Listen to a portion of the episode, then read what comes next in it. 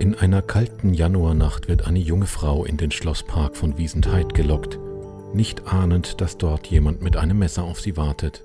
Die Suche nach dem Täter führt die Polizei in ein Notwohngebiet zu einem 19-Jährigen mit Kindergesicht. Mordsgespräche. Der Podcast der Mainpost zu wahren Verbrechen aus Franken. Hallo und herzlich willkommen zu Mordsgespräche, dem Podcast der Mainpost rund um Kriminalfälle in Unterfranken. Mein Name ist Corbinian Wildmeister. Und ich bin Silke Albrecht. Heute haben wir Manfred Schweidler zu Gast. Er ist Gerichtsreporter der Mainpost und eigentlich fast jedes Mal bei uns. Genau, also von einem Gast kann man ja eigentlich gar nicht mehr sprechen. Er ist ja der Dauergast. Ja, hallo, schön wieder hier bei euch zu sein. Der Fall, über den wir heute sprechen wollen, spielt in Wiesentheid. Das ist ein kleiner Ort im Landkreis Kitzingen, der bekannt ist für seinen hübschen Schlosspark. Genau, und eben dieser Schlosspark ist im Januar 2016 zum Schauplatz eines perfiden Verbrechens geworden. Vor allem, wenn man sich die Motive anschaut, aus denen das Verbrechen begangen wurde. Aber dazu später mehr. Was war denn in Wiesenheid überhaupt passiert? Die Nachricht kursierte, dass dort im Schlosspark eine Frau lag und von einem Hundebesitzer beim Ausführen seines Hundes gefunden wurde, die kaum noch Lebenszeichen von sich gab. Sie muss die Nacht über stundenlang in der Kälte gelegen haben, ohne dass sich jemand um sie kümmerte. Und erst am Morgen fand dieser Hundebesitzer sie und er sah schnell, dass sie schwere Verletzungen hatte und rief den Notarzt. Die Kollegen in Kitzingen hatten ebenfalls von diesem Gerücht schon gehört gehabt, hatten aber genau wie ich noch keine Belege dafür, weil es von Seiten der Polizei beispielsweise noch keine Informationen dazu gab. Wir haben dann gemeinsam beschlossen, zwei, in zweifacher Hinsicht vorzugehen. Zum einen hat die Redaktion einen Mitarbeiter zu diesem Schlosspark nach Wiesentheit geschickt, um zu sehen, ob da überhaupt was los war. Und wir haben dann auch inoffiziell mit Polizisten gesprochen, die einem auch mal unter der Hand etwas sagen. Und war da schon von einem Verbrechen die Rede? Zunächst mal nicht. Es gab kaum Fakten, es gab nur Gerüchte. Wir haben nur gewusst, eine Frau ist gefunden worden. Wie sie dahin gekommen ist, was passiert war, war zunächst völlig unklar. Was konnte denn zu diesem frühen Zeitpunkt überhaupt gesichert berichtet werden? Oder hast du damals schon dann überhaupt was geschrieben? Zunächst mal war schnell klar, wer die Frau war. Sie war identifiziert. Wir nennen sie hier Carla S., obwohl ihr eigentlicher Name ein ganz anderer ist.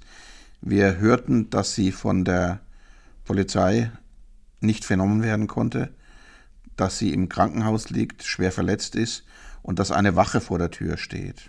Jetzt wird der Schlosspark im Ortskern von Wiesenheit gerne genutzt von Spaziergängern.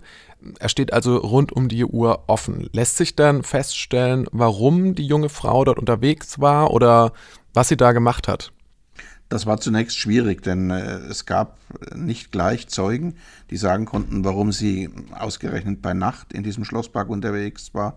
Ähm, es, hat uns, es hat zunächst niemand äh, brauchbare Hinweise geliefert. Was wusste man denn von ihren Verletzungen oder ließ sich anhand dieser Verletzung irgendetwas sagen über das, was ihr passiert war? Das war markant. Äh, wir hörten sehr schnell, dass es Stichverletzungen gab, sodass wir davon ausgegangen sind, dass es sich möglicherweise um ein Verbrechen handelt. Wir kamen aber zunächst mal nicht recht weiter. Die Frau war so schwer verletzt, dass ihre medizinische Versorgung zunächst mal im Vordergrund stand. Das heißt, die Rechtsmediziner konnten keine Spuren sichern. Die Polizei wusste zunächst nicht, äh, in welche Richtung es gehen sollte. Äh, die Frau stand auch nicht für Aussagen zur Verfügung. Und im Schlosspark, in dem die Polizei mit Hunden und ähm, ein Großaufgebot von Leuten suchte, wurden zunächst auch keine Spuren gefunden. Jetzt ist Wiesentheit ja nicht ein so großer Ort. Hat sich das dann schnell herumgesprochen, was dort passiert ist im Schlosspark und haben die Einwohnerinnen und Einwohner dann gleich an ein Verbrechen gedacht? Es hat sich schlagartig herumgesprochen, dass da was Furchtbares passiert sein muss. Der Ort war geschockt, so war unser Eindruck, und es kursierten sehr schnell Vermutungen, zunächst nichts Fundiertes, und äh, die Einwohner wollten wohl nicht glauben, einer von uns tut so etwas und schauten lieber nach außen. Jetzt gibt es in dem kleinen Ort Wiesentheit ein Asylbewerberheim, das auch in der Nähe des Parks liegt, wo die junge Frau gefunden wurde. Die Bewohner dieses Heimes wurden dann auch schnell von vielen in den Fokus gerückt und auch verdächtigt, etwas damit zu tun zu haben.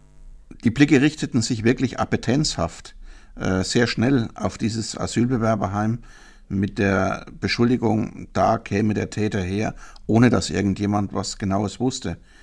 In dem Heim lebten damals seit etwa zwei Jahren ein Dutzend Asylbewerber aus afrikanischen Staaten, mehr oder minder geduldet von den Einwohnern dort. Und äh, rasch wurde gegen sie gehetzt, wurde der Verdacht konkretisiert. Äh, und diese Hetze hat sehr schnell erschreckende Formen angenommen, vor allem über die Social Media.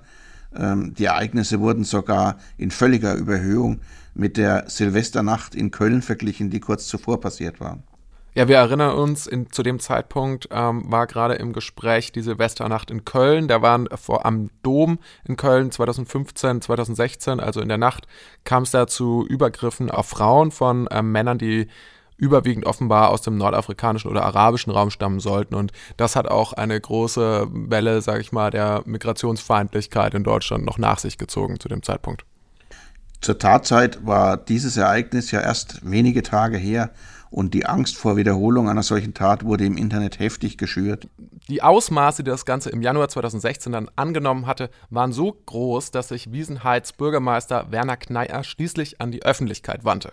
Er schickte eine Mail an die Medien und wandte sich gegen dumpfe Vorverurteilungen, die im Ort kursierten. Er bedankte sich ausdrücklich für die Polizeiarbeit, die diese Vorurteile rasch aus dem Weg geschafft hatte. Werner Kneier distanziert sich auch deutlich ähm, von diesen Anschuldigungen und äh, fremdenfeindlichen Äußerungen in den sozialen Medien. Ähm, wir haben ihn gefragt, ob davon etwas auch äh, im Alltag in Wiesentheit spürbar war oder ob das wirklich nur in den sozialen Medien kursierte. Also bei uns persönlich in Wiesenheit haben sie im Alltag keine Anfeindungen bekommen. Äh, Im Gegenteil, die Wiesenheider Bevölkerung hat sich sehr um diese äh, Asylbewerber Werber bemüht. Sie wurden also sehr, sehr gut ein, angenommen. Äh, junge Leute halfen ihnen beim Einkaufen. Zwei junge Männer haben auch das Fußballspiel in der Fußballmannschaft angefangen. Also die Anfeindungen, so wie ich es erlebt habe, kamen nur über das soziale Netzwerk, dass halt irgendwelche Leute von außerwärts äh, da ihre Meinung kundtun mussten. In Wiesenheit war da nichts von einer schlechten Stimmung gegenüber den Asylbewerbern zu merken. Wie reagierte die Polizei dann auf diese Gerüchte? Gehörten die Asylbewerber überhaupt zum engeren Verdächtigenkreis? Mir haben Ermittler sehr schnell gesagt, dass sie die eigentlich nicht zum engeren Kreis der Verdächtigen zählen würden, aber um sich nicht dem Vorwurf auszusetzen, äh, da etwas übersehen zu haben, ist die Polizei sofort dahin gegangen und hat nachgeschaut hat sich umfangreich umgeschaut und danach kam sehr schnell vom Polizeisprecher die Aussage, wir haben keinerlei Hinweise, dass ein Asylbewerber etwas mit der Tat zu tun haben könnte. Wir suchen aber nach Tätern aus dem privaten Umfeld der Frau. Kurz nach der Tat ist auch erstmal noch nicht klar, ob der Täter ein Wiesenheiter ist oder von außerhalb kam. Wir haben mit Herrn Kneier nochmal darüber gesprochen, wie die Stimmung kurz nach der Tat war und ob sich die Menschen Sorgen um ihr Wohl gemacht haben. Also wenn ich Ihnen da ehrlich antworten darf, war ich sehr froh, dass damals die Polizei so massiv gleich Wiesenheit präsent war, dass man die Tat dann sehr, sehr schnell aufklärte und es sehr schnell bekannt wurde, dass unsere Asylsuchenden nichts mit der Tat zu tun haben.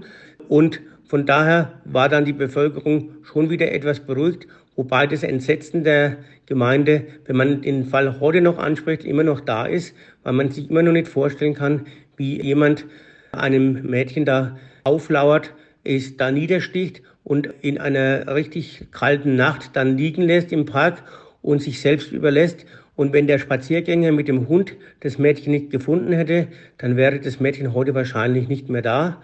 Von daher entsetzt es immer noch und ruft immer noch Schauer hervor, wenn man daran denkt. Herr Kneier hat es ja gerade schon erwähnt, es hat sich ziemlich schnell die Behauptung zerschlagen, dass das unter Umständen etwas mit dem Asylbewerberheim zu tun haben könnte.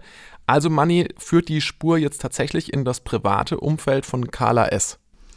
Naja, die Ermittler fragten sich natürlich, a, wer hat äh, Wissen um den Ort, an dem die Frau niedergestochen wurde? Und also, dass sie sich dort aufhalten würde. Das, ja. Und, und äh, wer hat, könnte ein Motiv haben, so etwas zu tun? Und Vor allen Dingen auch angesichts der brutalen Verletzungen. So ist es. Und die Spur führte dann schnell in ein Haus in der Egerländer Straße in Kitzingen im sogenannten Notwohngebiet, wo der Ex-Freund der jungen Frau wohnte, der hier Reinhold heißen soll. Hast du dich da in diesem Notwohngebiet mal umgeschaut? Als wir wussten, dass die Spur dorthin führte und die Polizei dort bereits massiv ermittelt hatte, habe ich mich auch dort umgehört. Es ist ein kleines Elendsviertel in Kitzingen mit mehreren, ich glaube, dreistöckigen, stark heruntergekommenen Wohnblocks, in denen vorübergehend Obdachlose untergebracht waren. Bis heute beschäftigt das Thema um diese Wohnblocks den Kitzinger Stadtrat. Hast du denn Leute gefunden, die dann mit dir gesprochen haben über den Fall und was konnten die Leute berichten? Der eine oder andere hat ein paar Töne gesagt oder wollte ein paar Töne sagen. Wenn man in so einem Fall von Tür zu Tür geht, bekommt man alle Arten von Reaktionen, von denen, die dir die Tür sofort wieder zuschlagen, bis zu denen, die sofort Geld wittern und fragen, was ist denn für mich drin. Aber die Bemerkungen, die ich dabei aufschnappen konnte, wie zuvor auch die Polizei, ließen das Bild einer Trennung zwischen dem Ex-Freund und dem Opfer entstehen, die Reinhold offenbar nicht verwunden hatte. Es gab krasse Gerüchte schon zu diesem Zeitpunkt, er habe einen Menschen gesucht, der das Mädchen für ihn umbringt. Hatten die Ermittler dann zu diesem Zeitpunkt schon genug Indizien, um Reinhold festzunehmen? Reinhold war sehr schnell zu diesem Zeitpunkt äh, in Polizeigewahrsam, weil die Spuren ganz schnell auf ihn hingedeutet haben. Also er war dann erstmal in Untersuchungshaft. Richtig. Wir erwähnen es jetzt an der Stelle nochmal kurz dazu, aber auch diesen Namen haben wir wieder geändert. Also der Täter oder der Tatverdächtige heißt nicht wirklich Reinhold. Manni, aber wie können wir uns denn diesen Ex-Freund äh, Reinhold vorstellen? Was ist das für ein Typ? Wir haben ihn ja später vor Gericht gesehen. Äh, ein, ein Mensch mit einem Kindergesicht und kurzen Haaren, ein einer, der nach Beschreibung auch seiner Freunde ein introvertierter Träumer war, wie auch seine Eltern sagten, überdurchschnittlich intelligent eigentlich und deshalb völlig untypisch in diesem Umfeld. Hat das ein Gutachter festgestellt oder dass das, er überdurchschnittlich intelligent ist? Ja, richtig. Äh, ein Sohn aus gutem Haus, der zu Hause aber oft Streit hatte. Unter Mitschülern galt er als Einzelgänger und ein Strebertyp. Er soll sich in der Realschule gemobbt gefühlt haben und darunter psychisch gelitten haben. Ja, ich fand auch noch ganz interessant, was unsere Kollegin Gisela Spitt, leider mittlerweile verstorben, noch geschrieben hat aus dem Gerichtsprozess dazu. Sie hat geschrieben, beide Angeklagten, dazu kommen wir später noch, dass es nämlich noch einen weiteren Angeklagten gibt, hatten gute Chancen bei ihrem Start ins Erwachsenenleben. Der Ältere, also Reinhold, hat mittlere Reife und bekam einen begehrten Ausbildungsplatz. Beide flogen allerdings raus aus ihren Jobs. Sie zogen daheim aus, schlugen die Tage mit Bierdosen tot, kifften, landeten in einem Notwohngebiet. Hier schmiedete der Ältere Rachepläne. Tatsächlich hat Reinhold ja auch selbst die Tat schon gegenüber der Polizei gestanden. Dabei hat er aber nicht nur quasi sein eigenes Mitwirken dazu erwähnt, sondern eben auch noch, dass es einen Komplizen gab, den hatten wir gerade schon erwähnt. Und zu diesem Komplizen, Manni, was kannst du denn uns zu dem berichten? Es waren also zwei Männer beteiligt. Der Kumpel von ihm, der soll hier Sebastian heißen, ein 18 Jahre alter äh, Freund von ihm, der auch in der Egerländer Straße unterwegs war, eher einfach gestrickt, äh, ein Typ, den ich dann selber gesehen habe, als er beim Untersuchungsrichter vorgeführt wurde. Äh, er wirkte so gar nicht wie einer, dem man so ein Verbrechen zutraut, eher wie einer, der sich schon schämt, wenn er hinterm Busch beim Rauchen einer Marihuana-Zigarette erwischt wird. Äh, es stellte sich tatsächlich heraus, dass er cannabisabhängig war. Ist denn nach dem Geständnis bei der Polizei, also von Reinhold, da zu dem Zeitpunkt schon zu euch als Reporter etwas durchgesickert? Also hattet ihr da schon konkretere Informationen zum Tathergang und zum, vielleicht zum Motiv auch? Es kam sehr tröpfchenweise. Die Mordermittler, die ich zum Teil seit Jahren kannte, waren ungläubig ob der Brutalität des Vorgehens zweier junger Männer ähm, die beide die Musik von Slayer schätzten, einer Gruppe, die äh, von großer Brutalität auch immer wieder singt. Ähm, ja, das gibt ja häufig so Fälle, bei denen das dann in, miteinander in Verbindung gebracht wird, dann Videospiele oder äh, brutale Musik. Äh, man erinnert sich auch an die, äh, diese Schulschießereien in den USA, wo dann auch immer wieder darauf hingewiesen wurde, dass dann angeblich äh, so Musik von Marilyn Manson die Leute dazu motiviert hätte oder so. Ist natürlich, vielleicht passt dann irgendwie in die krude Gedankenwelt von solchen Leuten, aber ist natürlich jetzt wahrscheinlich nicht ausschlaggebend gewesen, Nein, würde ich vermuten. Si mit Sicherheit nicht, aber nachdem wir die Namen wussten der beiden, haben wir natürlich äh, biografische Daten gesammelt und äh, gerade auf der Facebook-Seite von beiden war markant zum einen diese Musik, äh, die eine gewisse Nähe zu Brutalität nahelegte und auch äh, ihre Selbstdarstellung als junge Gangster war schon ziemlich bezeichnend. Was ja eigentlich im krassen Gegensatz dazu steht, wie du sie beschrieben hast und ähm, wie du sie vor Gericht erlebt hast, als so kleine eingeschütterte Jungs auch so ein bisschen. Ja, das ist natürlich der Unterschied zwischen äh, dem, dem Eigenimage und dem, wie sie tatsächlich waren, klar. Welche Informationen waren denn zu, zu diesem Zeitpunkt noch bekannt? Es kursierte vage, die Frau sei mit einer WhatsApp von dem Mittäter in den Park gelockt worden, ohne zu wissen, dass ihr Ex dort lauert, von dem sie nichts mehr wissen wollte. Wir hörten später, der Mittäter habe ziemlich gleichgültig gewirkt bei der Vernehmung, als ginge es ums Rauchen eines Joints und nicht um die versuchte brutale Tötung eines Menschen. Der Prozess beginnt dann acht Monate später und zu diesem Zeitpunkt ist Carla S. wieder so weit genesen, dass sie auch aussagen kann. Sie war lange nicht vernehmungsfähig und ähm, lag auch lange im Krankenhaus. Sie wird sich von dem Angriff nie wieder ganz erholen. Ähm, Mani, wie hast du sie vor Gericht erlebt? Sie war noch immer sehr schwach. Sie wollte den Angeklagten auf keinen Fall ins Gesicht sehen, hatte sie vorher über ihren Anwalt mitteilen lassen. Äh, das Gericht wollte eine Konfrontation dann auch tatsächlich vermeiden. Sie wurde aus der Klinik ins Gericht gebracht unter großen Sicherheitsmaßnahmen, allein im Fahrstuhl, damit sie niemandem begegnet.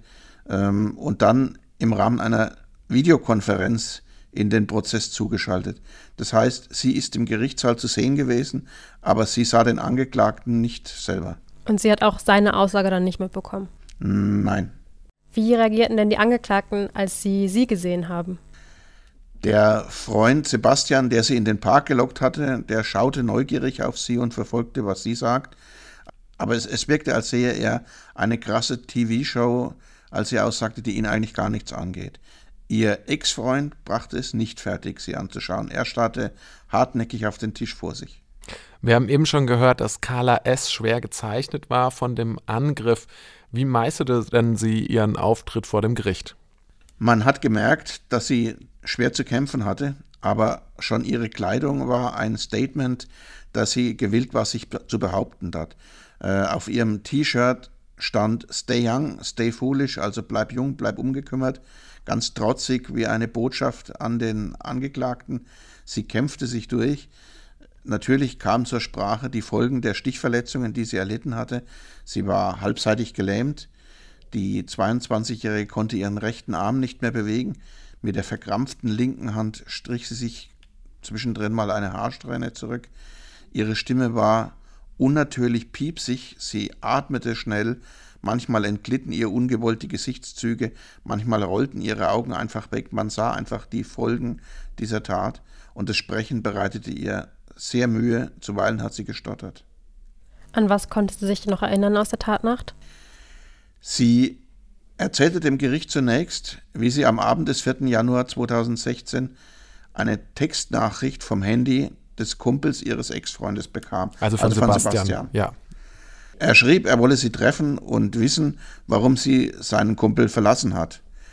Dass in Wirklichkeit ihr ehemaliger Partner diese WhatsApp schrieb, beziehungsweise die Nachrichten diktierte, ahnte die Frau nicht. Sie willigte ein, sich mit Sebastian in Wiesentheit zu treffen und äh, gemeinsam spazierte man in den Schlosspark. Die beiden redeten über die gescheiterte Beziehung und plötzlich stand Reinhold vor ihr. Sie erzählte, er habe versucht, sie an sich zu ziehen und zu küssen. Sie habe sich gewehrt und habe geschrien, und als sie weglaufen wollte, habe er sich ihr in den Weg gestellt. Wenn sie jetzt gewusst hätte, dass Reinhold auch zu dem Treffen kommt, dann hätte sie vermutlich nicht eingewilligt, dort auch mitzukommen, oder? Das hat sie glasklar in ihrer Zeugenaussage gesagt. Sie wäre definitiv nicht mitgegangen, wenn sie gewusst hätte, dass ihr Ex-Freund dort auf sie wartet. Die beiden Täter haben das auch so geplant, weil sie wussten, und einschätzten, dass Carla nicht kommen würde. Außerdem hatte sie Reinholds Handynummer wohl geblockt gehabt, schöpfte aber keinen Verdacht, als die Nachricht vom Handy seines Freundes kam. War sie sich dann in dem Moment, als sie Reinhold gesehen hat, schon bewusst, dass da eine Gefahr lauert? Hat sie irgendwie versucht zu entkommen? Das wurde ihr in diesem Moment dann erst klar. Und sie wollte eine Freundin anrufen, sagt sie später, aber man habe ihr das Handy einfach aus der Hand gerissen. Wie hat sich denn der Lockvogel in dieser ganzen Situation verhalten? Er soll daneben gestanden und geraucht haben und zugeschaut haben, wie Reinhold sehr grob mit seiner Ex-Freundin umging. Der habe dann eine Pistole gezogen, sie aber dann wieder eingesteckt. Irgendwann hätten die beiden Männer sich angeschaut. Der 19-Jährige habe seinem Kumpel tief in die Augen geblickt und ihm zugenickt, erinnert sich die Frau. Da habe sie gedacht, die haben was abgesprochen und sei verunsichert gewesen. Und dann hat Reinhold zugestochen. Drei Messerstiche, einen in den Hals, einen in den Nacken und einen in die Schläfe, erinnert sich die Frau nicht. Also sie erinnert sich selbst nicht daran Nein. mehr. Sie ist dann wahrscheinlich direkt bewusstlos geworden. Ja, die, die Spuren zeigten später, dass eine ihre Gehirnnerven durchtrennt haben, zu einer Stimmbandlähmung geführt haben und ihr Rückenmark verletzten, also ganz schwierige Verletzungen. Als sie am Morgen des 5. Januar gefunden wurde, war sie überdies stark unterkühlt, hatte lebensbedrohliche Kreislaufstörungen, Nierenversagen und eine Lungenentzündung. Also hatte sie eigentlich die ganze Nacht dann dort gelegen? So ist es. Das heißt, es ist eigentlich Die- ein Wunder, dass sie überhaupt äh, überlebt hat. Das kann man so sagen. Die beiden Täter ließen sie einfach liegen und zogen ab. Allein schon, wenn sie nicht so schwer verletzt worden wäre, wäre es wahrscheinlich ein Wunder gewesen, dass sie überlebt in so einer kalten Nacht. Da fallen die Temperaturen ja auch mal unter den Gefrierpunkt.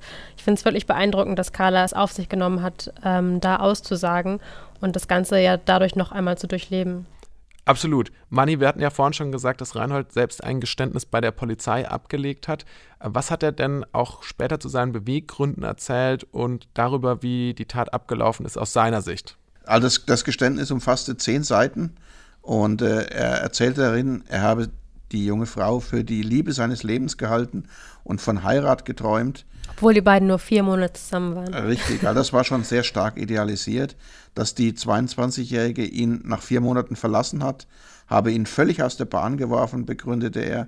Er sei von daheim deshalb abgehauen, habe auf der Straße gelebt und seine Lehrstelle verloren. Am Ende landete er in der Notunterkunft in Kitzingen und er gab der Frau die Schuld an seinem Elend und hatte schon bald nach der Trennung Fantasien, ihr etwas anzutun. Hat er sich dabei auch konkret zum Ablauf der Tat geäußert? Er hat äh, im Bekanntenkreis schon erzählt darüber und äh, kurz vor Weihnachten hat er eine Schreckschusspistole und ein Messer gekauft. Äh, die Pistole, so sagt er, habe er an Silvester benutzen wollen, das Messer erstanden, weil seine Freunde auch Messer hatten. Das war so ein Gruppending. Da machte er Erinnerungslücken geltend und er wisse nicht viel mehr von der Zeit kurz und nach seinem Verbrechen. Dass er zwei Kumpel gefragt hat, ob sie ihm helfen, die Frau zu töten, sei aber möglich, gestand er dann ein. Das ist natürlich auch eine sehr seltsame Aussage. Es sei möglich, dass man sowas, gef- da kann man sich ja in der Regel eigentlich schon dran erinnern, würde ich mal behaupten. Normalerweise ja. Aber kommt natürlich jemandem, der angeklagt ist, dann günstig, wenn man sich daran nicht mehr erinnern kann. Gut. Wie ging es dann weiter, Manni? Während einer Busfahrt nach Wiesentheit schreiben sie Carla die SMS. In Wiesentheit habe er seinem Kumpel erklärt, wie er Carla in den Park locken soll. Er solle die Frau einfach vollschmarren, bis sie dort wären, wo er selber sich hinter einem Baum versteckt hatte. Er sagte, eigentlich wollte ich die Sache schnell hinter mich bringen, ich wollte sofort auf sie einstechen, das konnte ich aber nicht. Deshalb habe er der 22-Jährigen zunächst die Pistole drohend an den Kopf gehalten und erst als sie versucht habe, eine Freundin anzurufen, habe er zugestochen. Zuerst in den Hals, dann so fest in den Kopf, dass das Messer stecken blieb. Er wurde gefragt, warum er der am Boden liegenden Frau noch mit dem Messer in den Nacken stach. Da sagte er dann ganz zynisch, ich wollte nicht, dass sie zu sehr leidet. Also eine sehr, sehr grausame Schilderung in dem Fall. Ja, das hat im Gericht auch erst einmal für betroffene Stille gesorgt. Dann fragte der Richter ihn nach dem Warum und der Angeklagte antwortete ihm, ich dachte, dass ich das machen muss, damit ich von ihr loskomme. Die beiden denken dann, dass Carla erst tot ist und verschwinden aus dem Park.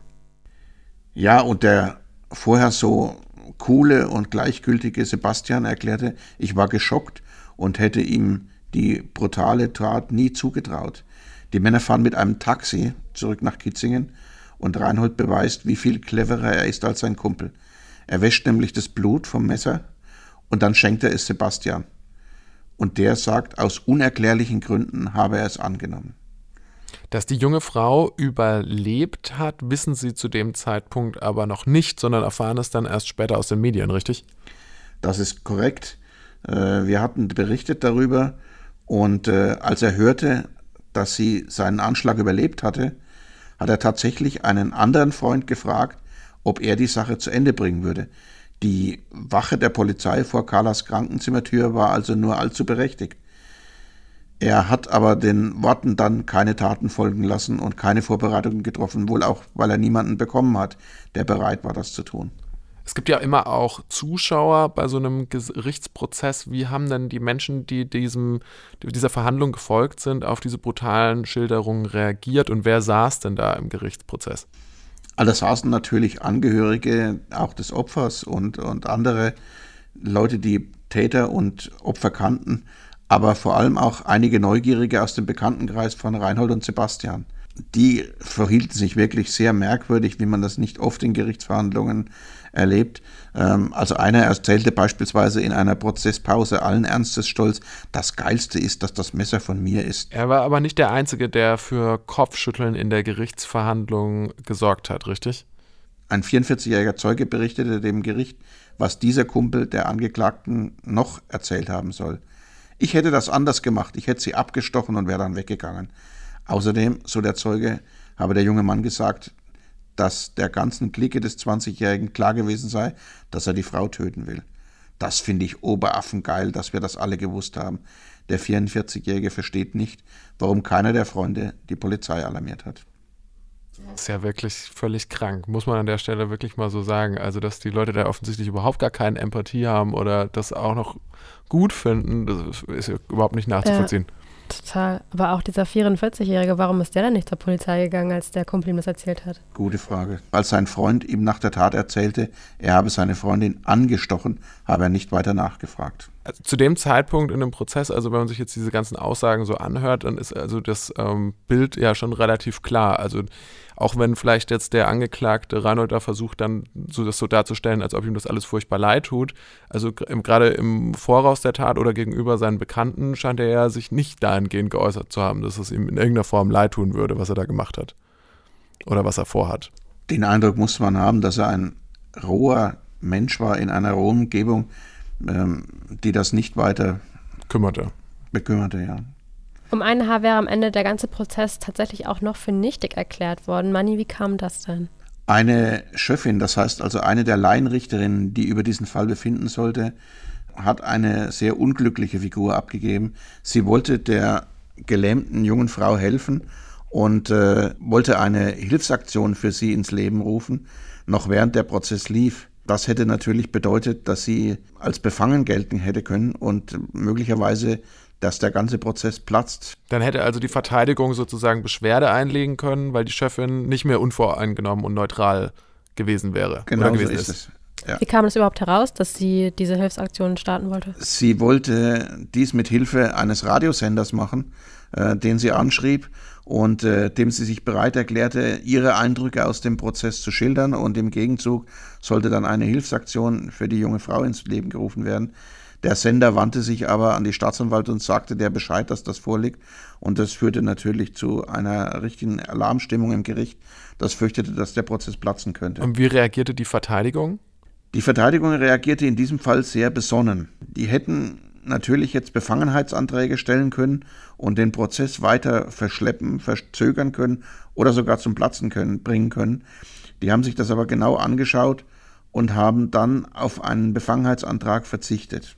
Auch weil sie ja schon, ihr Mandant ja sowieso schon auch ein Geständnis abgelegt hat. Genau, also Sinn hätte es keinen gemacht, aber es hätte das ganze Verfahren noch einmal verzögert.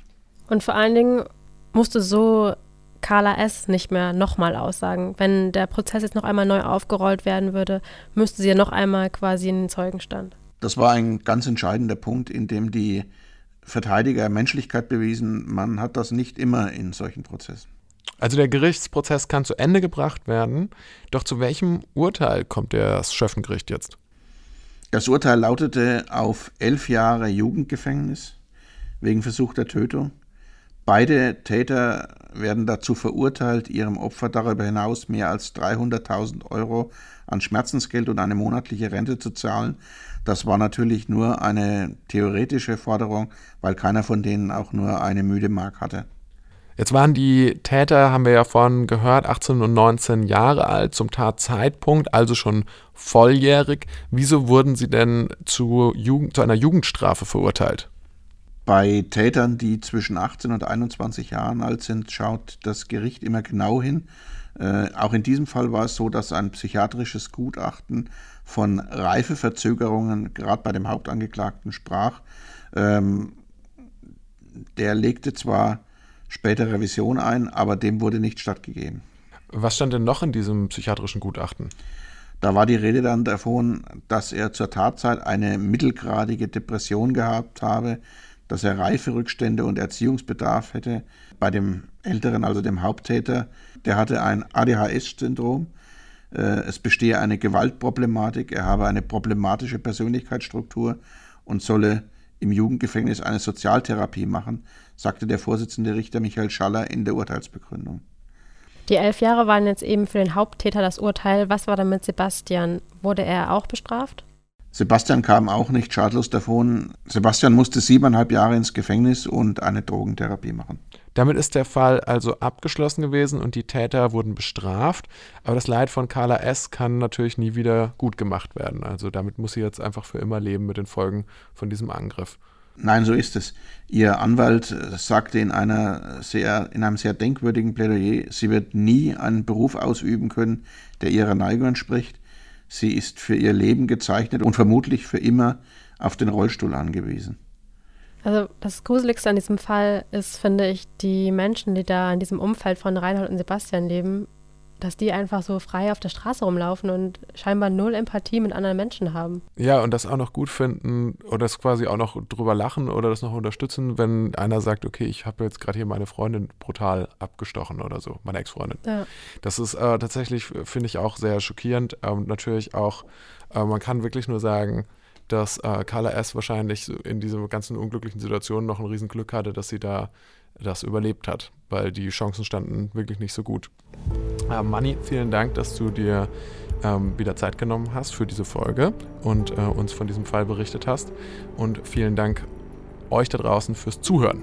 Folgt uns doch bis zur nächsten Folge auf Instagram und schreibt uns Kritik, Lob und Anregungen gerne an podcast.meinpost.de. Wir hören uns in zwei Wochen dann wieder. Bis dann. Tschüss. Ciao. Wir hören.